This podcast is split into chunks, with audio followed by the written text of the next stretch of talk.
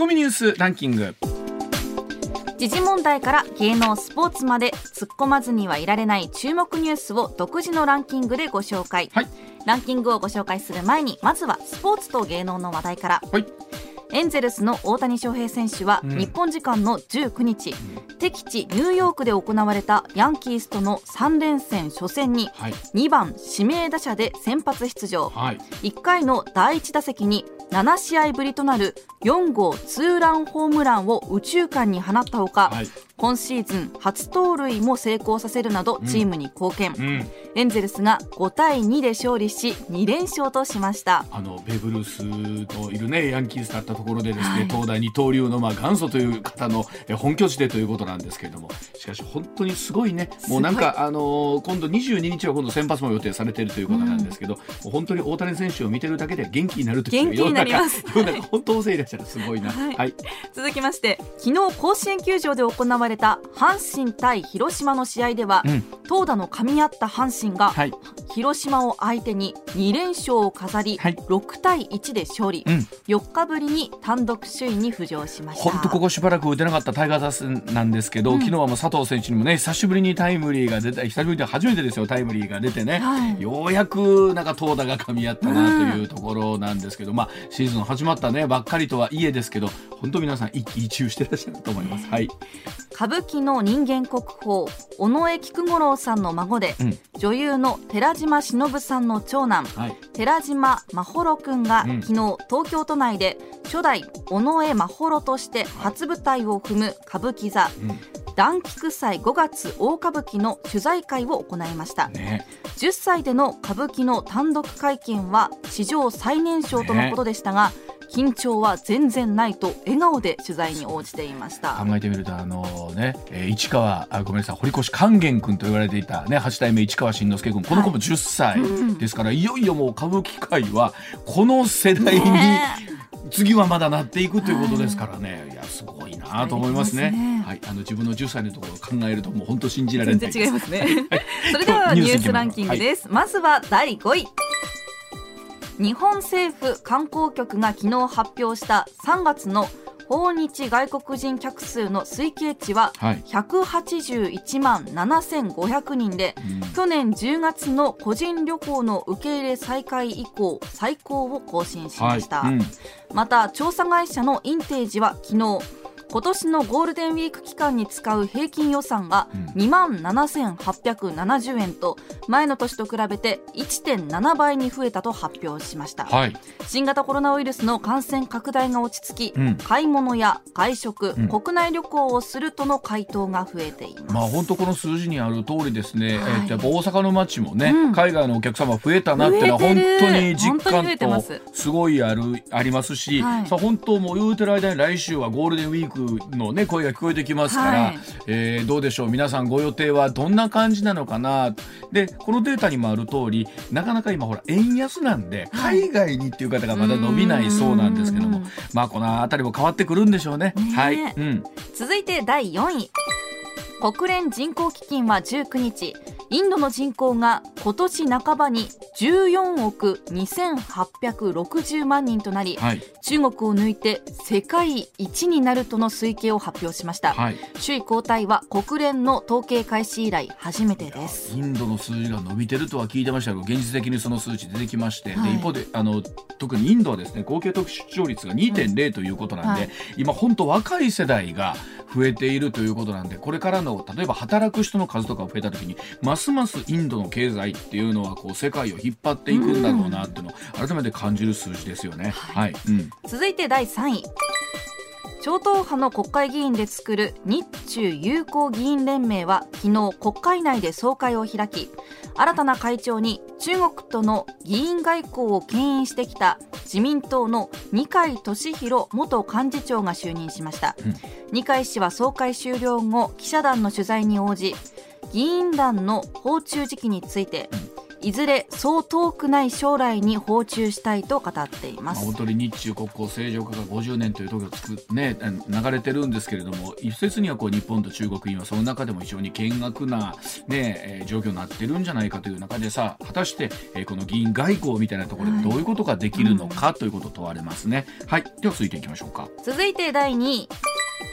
新型コロナウイルスの感染状況を分析する厚生労働省の助言機関の主要メンバーは昨日の会合で感染の第9波について、うん、今後流行が起きる可能性が高いとの見解を示しました、はい、また第8波より大きな規模になる可能性も残されているとして高齢者などを守る対策を続ける必要性を強調しました、まあ、いよいよ5類移行というのもですね間近に迫ってきた中でさあ我々感染対策どうしていくのかというところではあるんですけれども、はい、まあ、本当その状況に応じてですけどもちろん基礎疾患のある方とか高齢の方はしっかりケアしていく。で我々日常生活をどんなふうにね過ごしていくのかというところ、この数字も含めてなんですけれども、まあ、自分たちの中でどうケアしていくかということですよね。はい、はい、うん、続いて第1位は松野博一官房長官は昨日午後緊急会見を行いアフリカ北東部のスーダンで戦闘が激化していることを受け在留邦人の退避のため邦人を輸送する自衛隊機の派遣に向けた準備に入ったことを発表しました。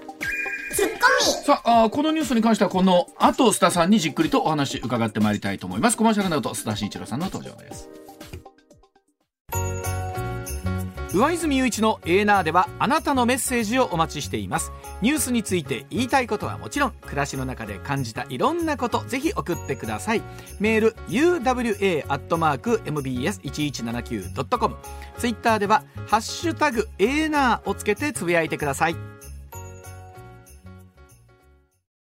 時刻6時25分になります。ここからは須田慎一郎さんでございます。須田さんおはようございます。はいおはようございます。今週もどうぞよろしくお願いします。はいお願いします、はい、まずはこちらからです。さあ日本政府がスーダンへ自衛隊機派遣で邦人輸送の準備を始めました。気になる今後の動きはどうなんでしょうか松野官房長官昨日緊急の記者会見を行いまして軍事衝突が続いているアフリカ北東部のスーダンにいる日本人を保護するために自衛隊による輸送に向けた準備を始めたことを明らかにしました、え現在はスーダンの首都ハルツームなどで軍と民兵組織との軍事衝突が発生しておりまして多数の死傷者が出ているということなんですね。この、え気になる今後についていろいろと須田さんにお話を伺っていきたいと思いますが、はい、まあスーダンんがここに来てまたね須田さんえらいことになってきましたですね。はい、あの、うん、民生移管を今進めてる最中なんですけれども、はい、えー、それまではですね、あの正規軍と、うん、えー、準民兵組織といったらいいんですかね、そうですね、えーうん、そういう軍事組織があって、うん、で結果的にこの、えー、軍事組織はですねあの軍の傘下に入る予定だったんですけどその主導権争いをめぐってね、うん、要するに民生移管後のですね主導権争いをめぐって、えー、まあ利害が対立して衝突しているというそういう状況なんですね。うん、で現状ではですねこのスーダンには、えー、63人の、うん、えー、日本人が、えー、滞在しているとされていてじゃあどういった人たちがいるのかというとえー、JICA ですね、うん、えー、国際協力開発機構、うん、えー、まあ、スーダンのですね経済復興に協力しようじゃないかというですね、まあ、そういうね、えーまあ、あの公的な関係者であるとか、うん、あるいは NPO 法人お医者さんですね、はい、えー、こういった人たちが、まあ、滞在しているスーダン復興に、まあ、協力しようという日本人が滞在してるんですが、これ63人。うん、じゃあ、これがです、この人たちの身に危険が及んでいるので、救出しようというのが今回の動きなんですよ。うんはい。ではスーダン国内見てもかなりの方亡くなってらっしゃるんですけど、はい、この数もまだなんかね定かではないっていうところですから相当現地の情報が、あの混乱してる感じはありますもんねお話聞いてるとね。そうですね。で、首都だけではなくてですね、全土でこういった衝突、えー、民兵組織とですね、えー、正規軍の衝突が行われているものですから、えー、状況をすべて把握するというのは非常に難しい状況にあるのかなと思いますね。さあ、その中で、えー、日本政府がどういうことができるかということなんですよね。うん。えでやっぱり私たちがですねちょっと考えなくちゃいけないのが、うんえー2021年8月にですね、はい。えーアフガニスタンで、うん。えー当時の政府が倒れて、タリバンがですね、えー攻勢を強めて倒れて、でそして大混乱に陥ってるということでで日本人がかなりいたものですから、はまああの現地のねアフガニスタン人スタッフを含めて500人以上をですね救出する必要性、必然性があったんですよ。でこれを救出しようということだったんですけれどもただ結果的に結果論だけ言えばですね、うん。15人しか、うん。まあ言ってみればですね、えーそういった自衛隊の輸送機で、えーまああ失礼、えー政府専用機でですね、はいはい。えー救出ができなかったということなんですね。うん。あのーそうは言ってもですね1994年に自衛隊法が改正されましてね、はい。えー海外の法法人の、えー輸送というのが、うん。その任務に付け加えられた。ね。うん。えーまあ、これは今言ってるようなですね状況を想定してのものなんですがただそれがですね2015年の平和安全法制、えー整備法というね法律が制定されて、うん。法人などの保護措置というのが加えられたんですよ。うん。保護をしなきゃならない、はい。安全を確保しなきゃならない、うん。というようなが加えられていよいよその海外のですね紛争地に関するその法人保護というのに、うん。えー自衛隊がですね救出活動にさ駆けつけるという、ね、道が開かれたんですよ。うん。でまあこういった整備がされてたのでその、ね、アフガニスタンの状況も、えーまあ、スムーズに、えー処理ができるのかなと救出ができるのかなとはい。思っていたんですが、はい。はい。それが先ほど申し上げたように15人しか、そうですよ。ねうん。えー救出できなかったというですね、また痛い、まあ、あるしある意味で失敗をしてしまった、うん。じゃあそれはなぜかというとはいポイント2つあったんですよ。で一つがですねあのやっぱりこの自衛隊が、えー勝手に活動したというですね、うん。えーことになるとこれはこれで問題ですから、うん。あの仕組みとしてですねうん。まず外務大臣が防衛大臣に依頼してその両省が両者じゃないですよ。2つの省が協議をしてうん。派遣が必要だと認められた場合に、えーまあ、派遣をするというそういう手続きが生まれたんですよ。はいはい。うん。でこれについてはシビリアンコントロール軍民統制という考えではまああの正当な手続きだったんですが、うん。ただ問題だったのは、はいその協議が行われたのが、うん。えー首都カブールが陥落してからアフガニスタンの首都ですね、うんうんうん陥落してから8日後1週間以上経った後だったんですよ。そん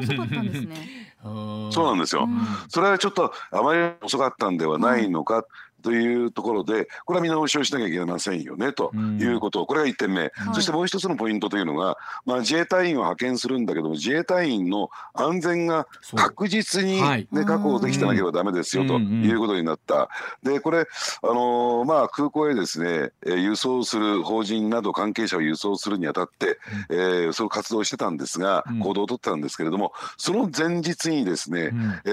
ーカブール市内で爆弾テロが発生したんですよ。うん。うん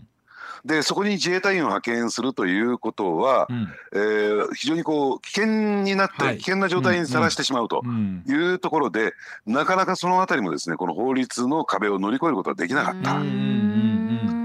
そう聞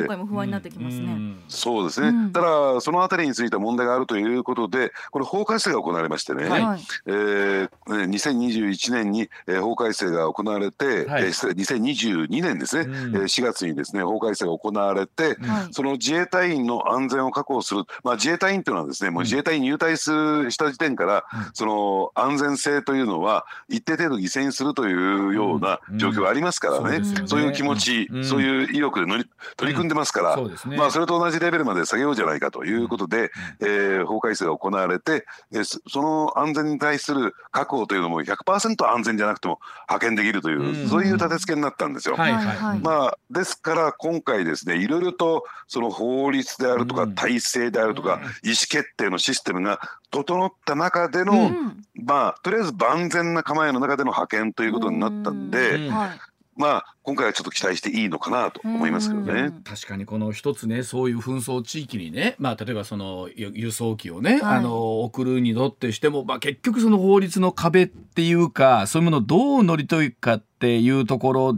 をさあさんやっぱり考えなきゃいけないんでしょうね。か、えーもっと迅速にできないもんなのかなっていうのをつくづく感じるんですけれどもね、うん。そういうわけにはいかない。例えば事故であるとか場合によって最悪のケースでね,、そうですね。えーこの救出作戦で命を落とす人が出てきたら、はい。やっぱりそれに関してですね、批判あるいは非難であるとかはい。が、で生じて、うん。責任問題に発展すると、ね。そういったことを100%除去しようとすると、うん。やっぱりそのねあのまああのアフガニスタンで起こったような状況に私はなってしまうのかなと。はい。でですから誰かがこれリスクを取ってね、うん。えー思い切った、えー判断決断。ね。だから判断すべき時にきちんと判断できるようなそういう状況っていうのが、うん。まあ政治的な責任といったんですかね。そうですね。負う人がいればいいのかなと思いますけどね。まあ、これあのこういう状況の中でもちろん民間の航空機をってわけにはこれなかなか状況としては難しいところもあるでしょうし。ええ。うんあのですからねアフガニスタンのケースでは大使館員は自力で脱出するというね。うん。でまあ他の国からするとアメリカやイギリスなんか満単位でですね。えー救出してますし、うん。お隣の韓国で800人アフガニスタンでは救出うん。せるんですよ。うん。それに対して、まあ、数でねうん。比較するっていうのはこれナンセンスですけれども、うんじゃあ500人本来だったら救出するべきところ15人でどうなのというところもあるんだろうと思いますね。うん。まあでも本当、まあ、もちろんあの自衛隊員の方の命もね現地にいらっしゃる方の命もこれは全くもって同じなので、うんえーどちらかが犠牲になるっていうことではないんでしょうけれども、えー須田さんおっしゃるように何らかの、えーそのリスクを取らないとその人たちも助けられないし。ええうんどね、どちらを優先するっていう問題でもないような気がするんですけどもね。ええ。うん。まあ、今ね、ワイドさんがね、ご指摘いただいた指摘というのは、うん。非常に重要なポイントなんですよ。うん。やっぱりこれについてはどうなんでしょうね、うん。えー国会あるいは政治家任せにしないで、うん。えー我々国民もですね、えー議論していくべき意思を、えー明確にしていくべきじゃないかなと私は思いますね。ん。でこれ白か黒かじゃないんですよ。そうですね。100か0かじゃないんですよ。うんうんさあこの究極ある種の究極の選択の時にうん。どうするんですか、うん。えー、100%自衛隊員の救出に向かう、えー自衛隊員の方の、ね安全は保障できないけれども、それでも、えー行動させるんですか、うん。さあどうするんですか？っていうところをですね、うん。要するに国民合意コンセンサスを作っていくっていう必要があるのかなと思いますね。うんこれどうでしょう？多分そこに向けてのあのコンセンサスというと結局はそれはあ法律をせどう整備するかみたいなところになるんですか？いやあの法律で整備そこまで細かくですね、うん。えー整備するっていうのはなかなかこれもハードルが高いんだろうと思います。はい。えーやっぱりその裁量の範囲を、えー残しておかなければね迅速な行動できませんからね、うん。ですから今申し上げたようにですね、うん。えー国民の意識というのはうん。それも100%ではないけれども多数はどう考えているのか、そうですね。というところがベースにあればですね、うん。政治側もね、スピーディーな決断を下すことができるんだろうと思います。ここは曖昧だからね、そうですね我々の側の意識というのが。うんまあ、もちろんその政府の中でもあのそのあたりの意思決定のスピードとは考えてらっしゃるとは思うんですけれども状況が状況なんでこれあの一刻でも早く飛び立ちたいわけですよね助けたい方とすると助かりたい方もそうなんですけども。ねそうですね。うん今だって63人の方と連絡が取れているとしてもその方たちが安全な場所にいられてるわけではないってことなんですもんね。うんそうですね。ですからその安全な場所っていうのも、うん。これも刻一刻そう変化していますから。ええ。まあ本当こういうことでお一人も犠牲者がね出ないということを本当にまあ心からまずは祈るということなんですけれども、我々含めた国民の合意はどういうふうになっていくのかというところでございます。はい。では続いてこちらです。時刻6時36分回りました。続いてこちらですけれどもさあ共同親権の導入法制審議会の部会が合意いたしました。その背景にあるものなんでしょうか？さあ先日も少しお伝えしましたが離婚後の親権の在り方などを議論してきた法制審議会の部会今週の火曜日ですが離婚後も父母双方に親権を求めます。え共同親権の導入前提に議論を進めることで合意をいたしました、まあ、一部の委員からは導入について慎重な意見が出るなど今後具体的な制度設計議論することになりそうなんですがさあこの合意の背景にあったもの改めて須田さんに解説していただきたいと思います、さあ須田さん日本でこれまではずっと単独親権だったんですね、離婚をした後というのはね。そうですね、はい。うん。あのそれは民法上そう規定されていて、うん。えーもちろんね、えー婚姻関係にあると結婚している時はですね子供に対する権利というのは共共同親権なんですけれども、はい。うん離婚後、えーどちらかのですね親の親権つまり単独親権になるというのが、うん。今の日本の法律の規定なんですよ。うん。はい。で大前提で言いますとね、うん。この、まあ、離婚後の単独親権というのは、うん。世界標準グローバルスタンダード少なくとも先進国の標準から見るとですね、うん。非常に異質なんです。よら。しいですね。そうなんですか？はい。知らなかったです。うん。あのーだからよくね、えー欧米の映画で出てきますよね。離婚後の子供をめぐってですね、えー時々ねその離婚した相手に子供を会わせに行くということが義務付けられてるみたいなあのシーンが出てますよね。シーンでね、あの今日はあの娘に会える日なんだよみたいなことうあって、あのあたりもなかなか我々ピンとこないところありましたもんね。うんなんか見ててもね。うん。ええでそこからまあドラマが始まっていくなんていう展開があるんですけれどもで実はあれが一般的な風景なんですよ。うんでまあ言ってみればですねこれ、えー共同親権というのは、えー子供に対する義務であると同時に親にとっての権利でもあるんですね。うん子供と接するということについてはですね、うん。でところがですね、まあ、日本では単独親権だった、うんただここ近年ですねこの日本のこの異質な単独親権をめぐって国際的なトラブルが発生してたんですね。それは一体どういうことかというと、えー日本人の奥さんが、うん。えーアメリカ人と結婚してアメリカに行きました、はいそこで子供ができました、うん。で政府間あ夫婦間のですね意思疎通が働かずに離婚にならいました、うん。でところがですねお母さんは、えーね、自分の子供を連れて日本に連れ帰ってしまいましたとはいはい。いう状況、うん。でそうすると結果的にもうお父さんとは会えないという状況になった時に、うん。そうするとですね共同親権の国からするとうん。これは犯罪じゃないのかということになっちゃうんですよ。そっかまあ確かにまあね、うん、会えないじゃないかと。でうん。要するに義務あるいは権利を、ね、行使することができなくなってしまうではないかということで、これを主張して実施実の子どもの誘拐実施誘拐と言われてるんですよ。ね聞きましたよね。ええ。うんでですから、えーそういったケースというのはいくつもありましてね、はい。えーまあ、これはですねアメリカの連邦捜査局つまり FBI、はい。FBI がですね国際指名手配かけてるんですよ。奥さんに対してそんな大事になってると大事になってるんです。奥さんも思ってないですもんね。そうねえーっていうね。うんえまあ、奥さん日本人ですから単独親権というのは当たり前だと思ってますからね。うんですから FBI のホームページを見てもらうと国際指名手配をかけているという人の一覧表出てきますけどそこにそういったケースも出てきちゃうんですよ。へまあでそんなことも含めてどうしていくかですけれども、ええまあ一方で、えー、揉めるのが必ずあるのがこう例えばその DV とかで悩んうんで苦しんでらっしゃる方からするともう、えー単独で会えない方がもちろんいいというはいどこ出具合ですよね。そうなんですね。ねですからその辺でですね、えー日本では、うん。そのやっぱりその DV 被害をなくすということでむしろ、えー単独親権の方が強化されるような方向にうん。シフトしてきた経緯がありましてね、はい。えー所在もわからない子どもがどこで学校通ってるのかわからないという状況、うんただ、えーその一方でですねあのこれ単単独親権になりますとね、うん。養育費の問題。もちろん共同親権でもそれが発生するんですけどね、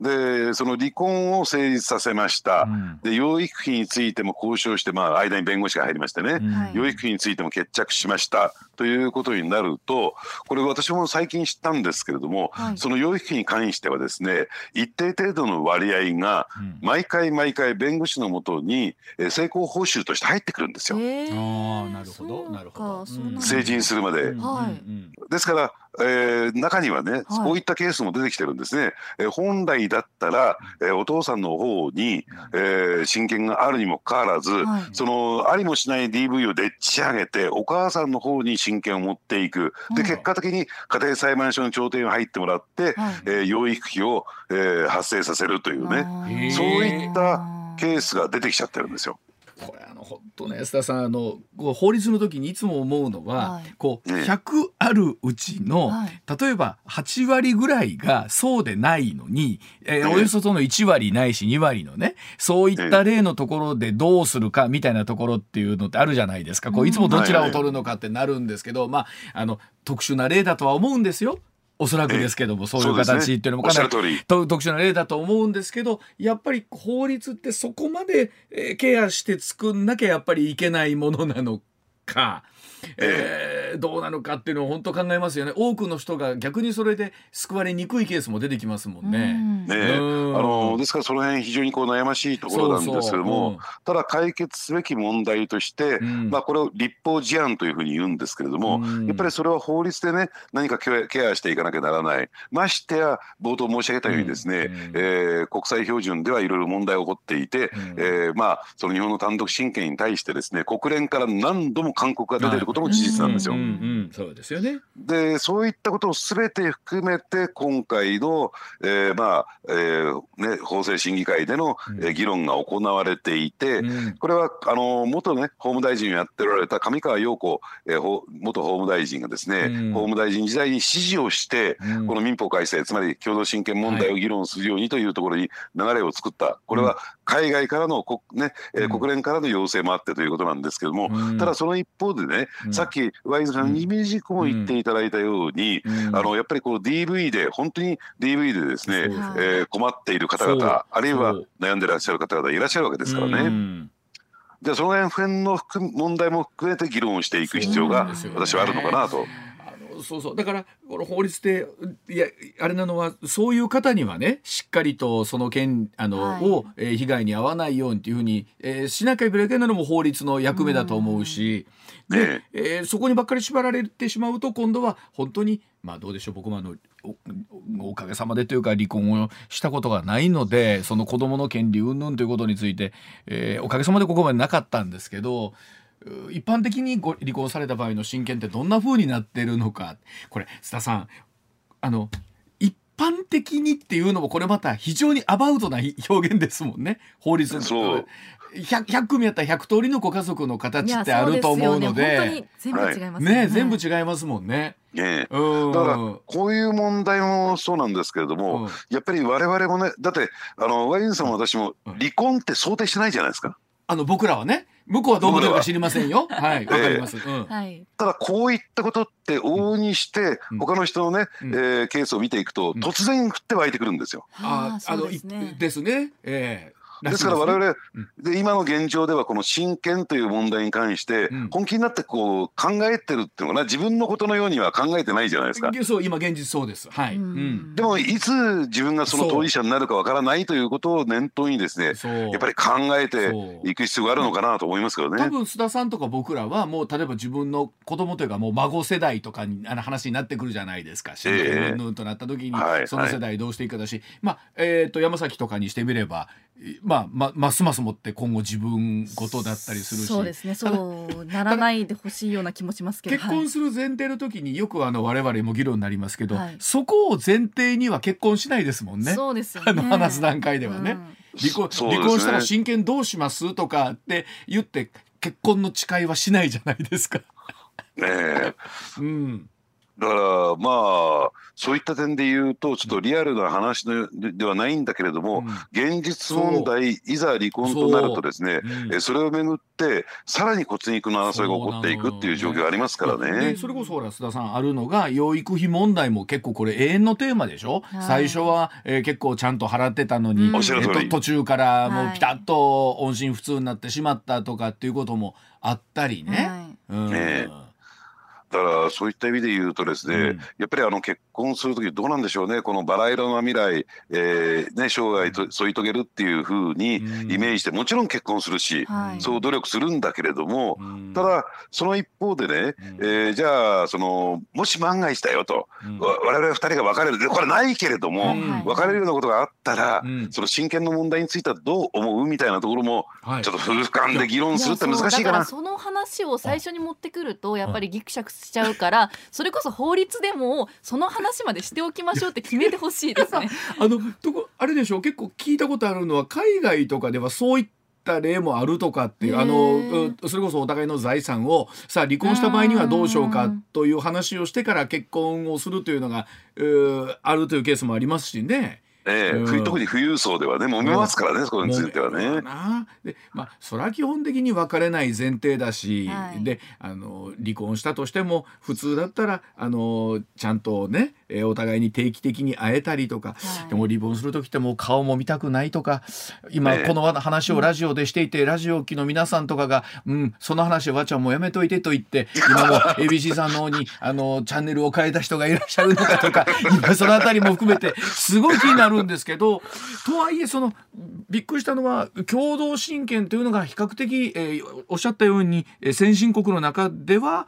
異例だったっていうその単独親権ね、ねうん、がごめんなさい。単独親権のが異例だったっていうのは本当今回こういうのが表に出てきて感じますよね。でねあのそこでねやっぱりね気をあの注意していただ注意っていうのかな注目していただきたいのは、うん、子供にとってはそうそうそう。両方とも親は親なんですよ。そうなんですよ。そうなんですよね。お父さんもお母さんも大好きな、えー、親なんですよ。うん、だそういった子供の視点っていうのも大事なんじゃないかなと私は思いますけどね。あのまあ須田さんこれねよくあの民法はもう本当明治以来100年変わってないという法律がいくつかあるとなった時に、まあ、えーどうなんでしょう？やっぱりこう時代に合わせて民法ってやっぱり形は変わっていくものなのかなっていうのは、えー、このケースを見てても思うことありますしね。うん。え。ー、まあ、変わっていくっていうのを変えていくべきでしょうね、はい、社会のありように、うん、あるいは我々のですね人間関係に予測して、うん、えー、変えていくべきだろうなと私は思いますけどね。あのなかなかそのこんなことを想定して法律作ってないっていうことっていうのが特にあの古い法律なんかの場合っていうのは結構ありますもんね。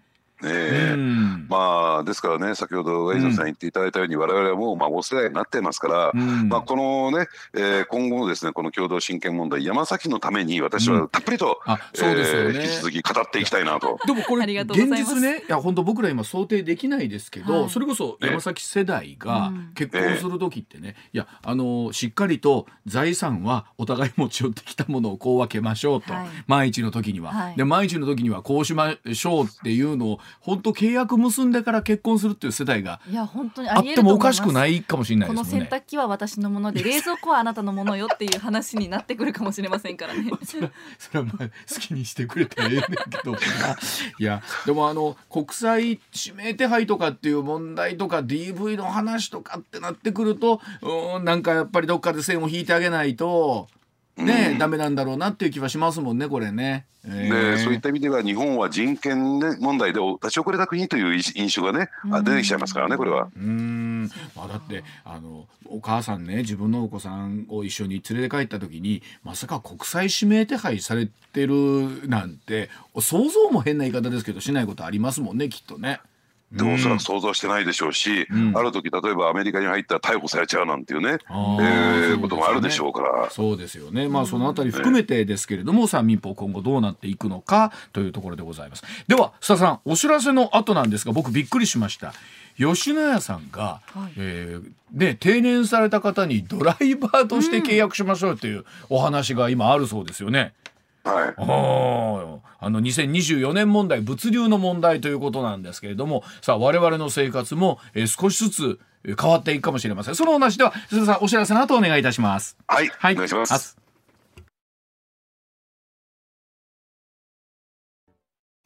上泉雄一のエーナー。MBS ラジオがお送りしています。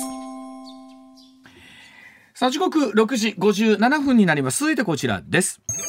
さあ大和運輸や吉野家も物流の2024年問題の影響とは何でしょうか、うん、今週の月曜日大和運輸6月1日からの一部地域の宅急便の配達について、えー、翌日から翌々日に変えると発表いたしました。また外食大手の吉野家も定年退職した社員をトラッククのドライバーとして再雇用する制度検討していましてすで、はい、に今年1月から大阪で実験的に導入していることが報じられるなど、うん、さあ物流業界残業規制でドライバーの数が足りなくなる2024年問題が課題となってきています、まあ、2024年言うてる間ですけれどもこの影響は一体どうなっていくんでしょうか？須田さんお願いします。はい、うん、はいあの2024年4月1日以降にですね、はい、えこれは法律としては働き働き方改革関連法というのがですね、うん、えー、できましてね、施行されまして、えー、トラックドライバーの時間外労働の上限規制が設けられるようになったと。はいはい、えー、これまでトラックドライバーっていうとですね、うん、えー、まあそういったね、あの時間外労働が常態化しましてね、まあね。長期長時間の時間外労働がですね、うん。えー向上化していってですね、うん。えー非常にこう負担が大きいということで、うん。上限設けようじゃないかはい。っていうところになったわけなんですよ。うんうん。でただでさえですね今トラックドライバーってうん。大幅に不足してるんですね。人手がないんですよ。はい。うん。でその中で上下規制が出てくると要は、えー物流がですね滞ってしまう、ね。えー今までのような物流を確保することができなくなってしまうということで、はい。まあえー配送日をですね、えー遅らせたり、うん。えーという、ね、対応に追われているという状況なんですがさっき出てきた例えば吉野家さんなんかはですね、うんえーまあ、セントラルキッチン方式を取っている、うん。そういった、えーてあの食材なんかもあるわけうんなんですね。うんですから、えーどっかでですねあの調理をするしてそれを各店に運んでいくなんて形をとっている、うん。でなおかつ食べ物ですからねうん。ちょっと遅れてもいいやっていうことにならないわけなんですよ。ああそうですよね。うん。えーですから自前でやっぱりそういったですねそうかそうか。えー物流を確保していかなきゃならないという状況に今なってきているのかなということが言えると思いますね。今ね先ほど今日あの読売新聞にも記事出てるんですけど、はい。1995年に98万人いらっしゃったトラックのドライバーさんがね今2020年代になってくると62万人ちょっとこれ2030年になると51万人と、えーもうかなりこの後人手が足りないと。いうのが見え。るということなんですけれどもさあそのあたり含めまして7時の時報の後さらに須田さんにお話を伺います。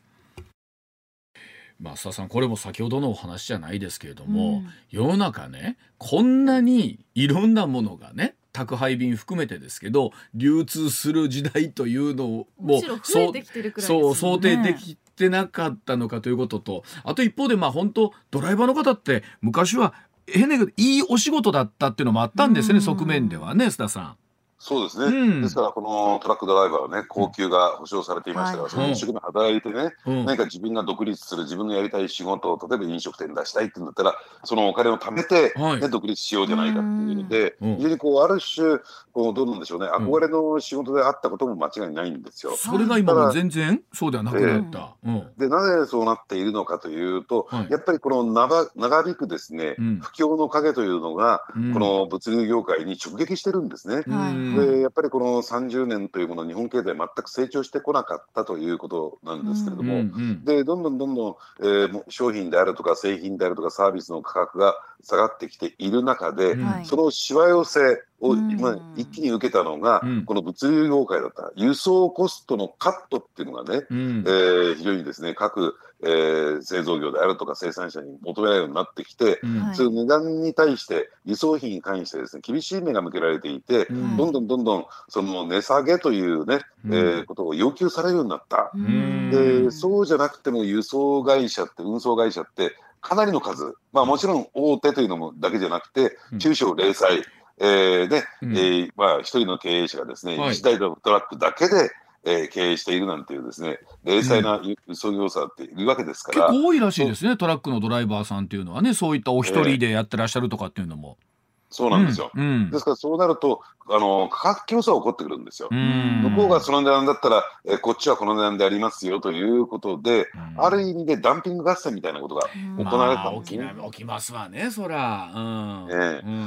んでそういった中で輸送コストはどんどんどんどん下がってきて結果的にそれは、えードライバーの賃金に跳ね返っていくことになるわけでですよ。すよね。それこそでもそれでいうと山崎世代とかはもはい。う基本的にもう高校生大学生ぐらいの時から通販ポチポチの組でしょ？まあまあ大学生 ぐらいから。ではい。でだから今日注文したら明日届く届くがもう当たり前だったりするもんね。もうあし明日楽みたいなありますもんね。あるもんねそういうので注文したらうん。もう次の日に、まあ、熊本でも届いてましたから、熊本そうそう。熊本届くわな。だから須田さんもう本当う須田さんがもっと若い頃からするともう覚醒の感というかもう偉い時代ですもんね。便利になりましたもんね。そうなんですね。うん。で私たちのこの今の生活で、うん。はいえー書くことのできない存在、うん。あまり意識はされないけれども、うん。えー書くことのできない存在になってきてしまっているにも本かかわらず当にそうです、よ。うん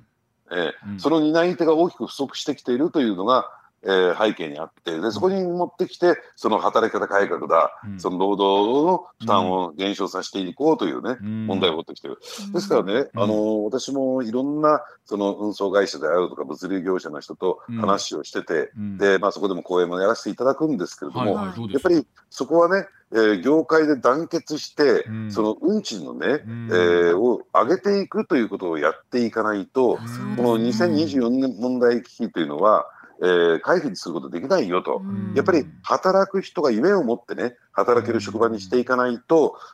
ね、こういった問題を含めてどんどんどんどん業界は沈没していって結果的に日本経済を下支えしているのは、こういう物流業者ですから、うん、そうですよね、えー、これでも須田さんあの運送業だけじゃなくて何にしてもそうだと思うんですけどこうなんだろうやっぱりどうしても1円よりでも他社より安くみたいなところとか、まあ、これまた消費者が求めちゃうところってあるじゃないですか。我々自身の方がね。こんなことを言っていながらですけど現実運送料高いところで安いところどっち取るかってやっぱ安いところって我々も取っちゃうんですけどこれは何でしょうね。結局根本的な問題ですよね。根本の根本みたいな感じになりますよね。うん、ええ、うん、あのだからあのこれはやっぱり適正価格っていうことが大事なんだろうと思うんですよね。ですから、えー、適正価格を下回ってね、ね値下げ競争になってしまうと、うん、結果的に、えー、質量ともに減っていってしまうと、うん、劣化していってしまうと。いうところをやっぱり意識すべきだろうなと、あまりにも安い方がいい、安い方がいいということで追い求めていくと、はい、結果的に損をするのは消費者